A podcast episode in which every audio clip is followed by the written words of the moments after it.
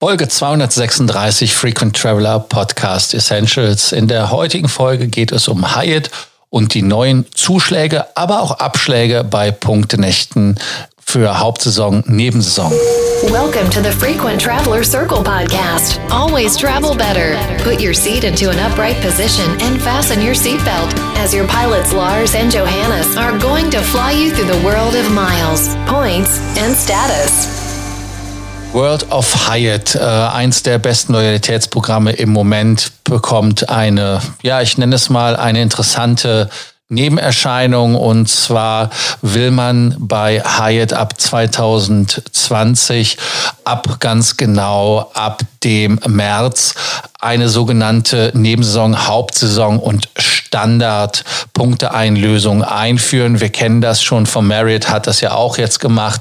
Also es greift immer mehr um sich, dass man da die Punkte ja still und heimlich eigentlich entwertet in meinen Augen. Aber was ist jetzt los? Also im Prinzip, wenn Nebensaison ist, dann braucht man in der Hauptzahl, also bei dem niedrigsten Hotelkategorie 3500 Punkte pro Nacht.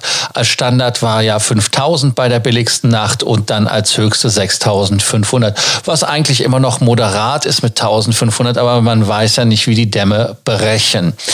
Wenn man sich das dann anschaut äh, weiter, es gibt ja bis zu acht Kategorien, dann sieht das Ganze in den Kategorien mit der Nebensaison, Hauptsaison so aus. Bei der höchsten Kategorie und bei der Nebenhöchsten, also das heißt sieben und acht, Nebenhöchste auch ein neues Wort, ähm, auf jeden Fall der sieben und acht, dass da 5000 abgef äh, abgeflemmt werden und 5000 aufgeschlagen werden. Also um ganz genau zu sein, Standard ist 30 bzw. 40.000 bei Kategorie 8 und wenn Nebensaison ist, sind es nur 25.000 respektive 35 und in der Hauptsaison sind es 35 bis 45.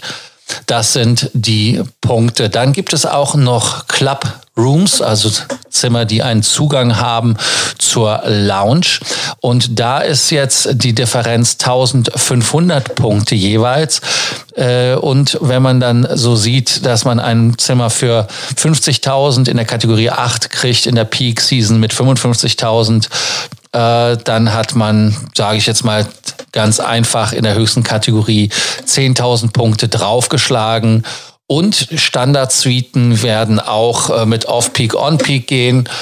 Auch die Premium-Suiten, da gibt es durchaus die, ja, nennen wir es einfach mal, die ähm, Zu- und Abschläge für Haupt- und Nebensaison.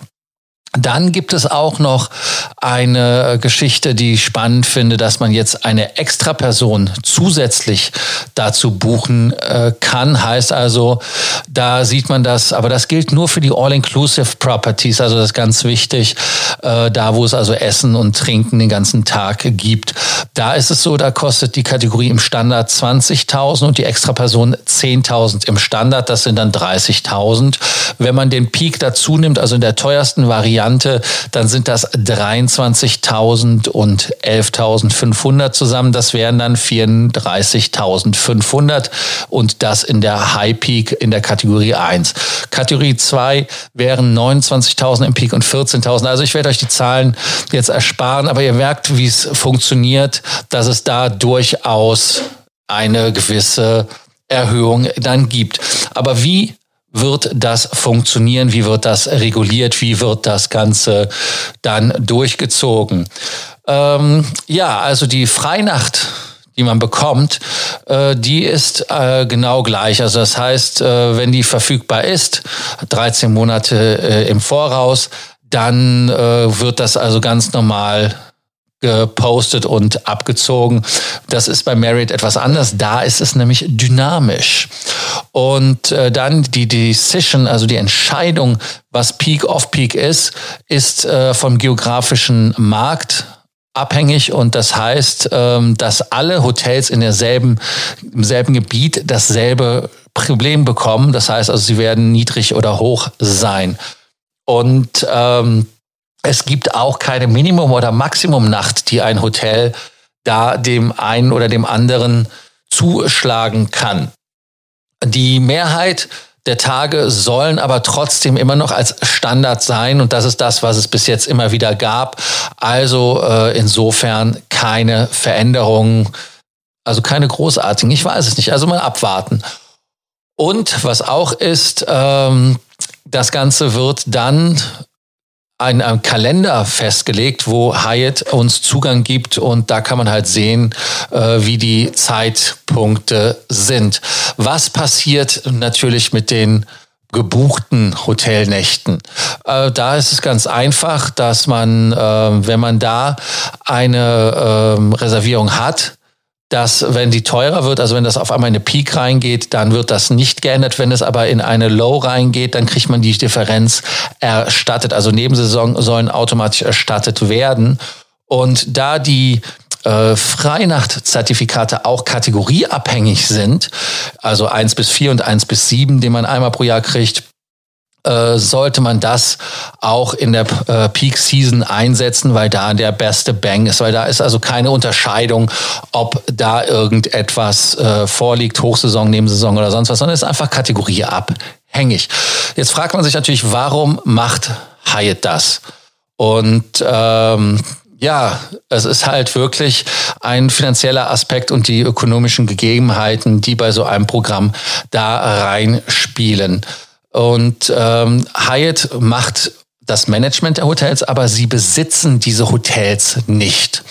Und ähm, da die Hotelbesitzer auch individuelle ja, Benchmarks haben, wo sie sagen, das ist Gewinn oder das muss Gewinn sein, ähm, da gibt es halt das Problem, dass die, ähm, ja, die Erstattung von den Programmen unterschiedlich ist. Also ich habe auf ein paar Rechnungen mal gesehen, was die an Hyatt abdrücken müssen, in Anführungsstrichen, beziehungsweise Hyatt an die Hotels für die Freinächte. Das ist je nach Buchungslage auch nicht so viel.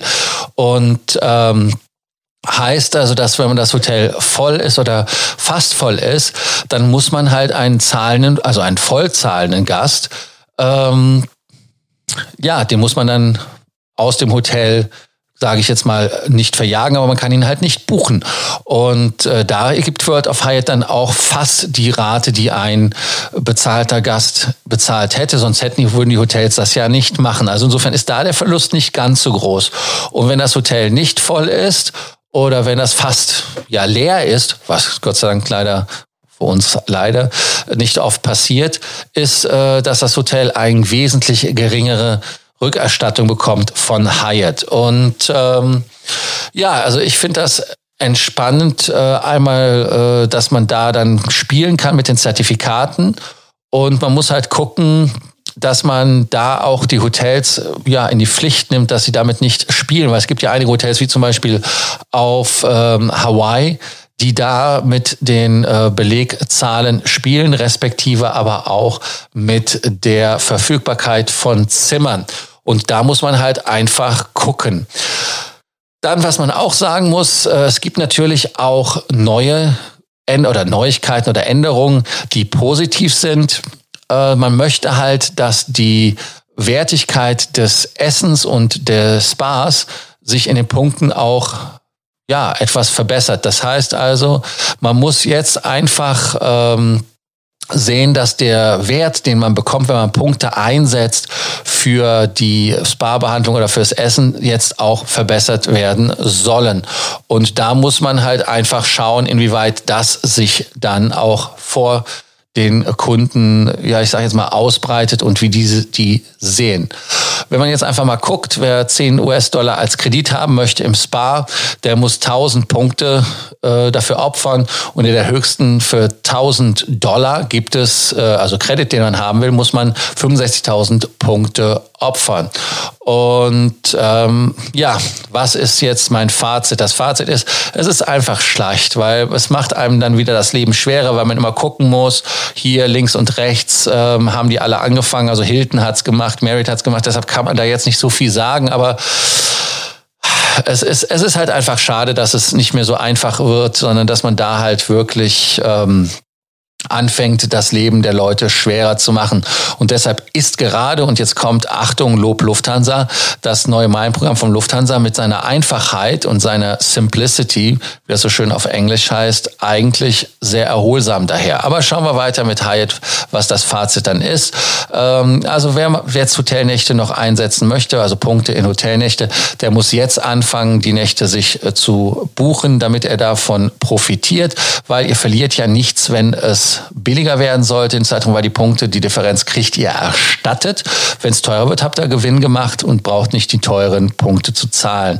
Und ähm, das andere Problem, was ich sehe, ist für mich halt, dass es da keine Regulierung gibt, dass man sagt, okay, ihr dürft pro Jahr 20 Nächte, 30 Nächte machen oder sowas, sondern da ist jetzt ganz knallhart, dass ähm, da keine Regulierung ist. Also es ist halt einfach jedem Hotel und jeder Area freigestellt und äh, man muss halt jetzt sehen, wie das Problem gelöst wird. Zumal man auch auf der anderen Seite sagen muss, dass für uns in Europa es keine Kreditkarte gibt, mit der wir Hyatt-Punkte sammeln können wie in den USA. Also dass es für uns ja fast schon wieder unattraktiver wird, weil wir keine Earn-Möglichkeiten haben, außer wirklich im Hotel zu übernachten. Und ähm, das einzig Gute ist, dass sie es jetzt rechtzeitig machen. Ähm, man kann jetzt natürlich sagen, es hätte schlimmer kommen können, aber ganz ehrlich, ist, wie es ist, müssen wir halt mit den neuen Gegebenheiten leben und arbeiten. Zumal man ja auch mit den äh, Cash-and-Points-Raten auch Schindluder getrieben hatte, schon letztes Jahr, also da die Verschlechterung eingeführt hat. Hyatt Privé ist da ein Stichwort. Damit kann man halt wieder Punkte generieren und ein bisschen Benefit für sich sammeln. Das ist in meinen Augen ein Weg. Was denkt ihr dazu? Wie ist euer, euer Take an der ganzen Sache von Hyatt? Was ist euer ja, was ist euer Punkt bei der ganzen Änderung, den ihr als negativ oder am negativsten empfindet? Deshalb, damit ihr keine News mehr verpasst, vergesst nicht, unseren Podcast zu abonnieren. Das ist der Abonnierbefehl für alle, die den noch nicht kennen. Die, die ihr uns abonniert habt, danke ich, dass ihr uns das Vertrauen ausgesprochen habt und wieder heute bei uns zugehört habt. Und wer noch nicht verarztet wurde von uns, kann seine Sorgen, Ängste oder Nöte gerne bei uns abladen und wir helfen gerne bei den Problemen. Morgen wieder bei einer Folge vom Fragefreitag. Da geht's um Hilton. Ja, bis morgen. Freue mich. Ciao. Thank you for listening to our podcast. Frequent Traveler Circle. Always travel better. And boost your miles, points, and status. Book your free consulting session now at www.ftcircle.com now.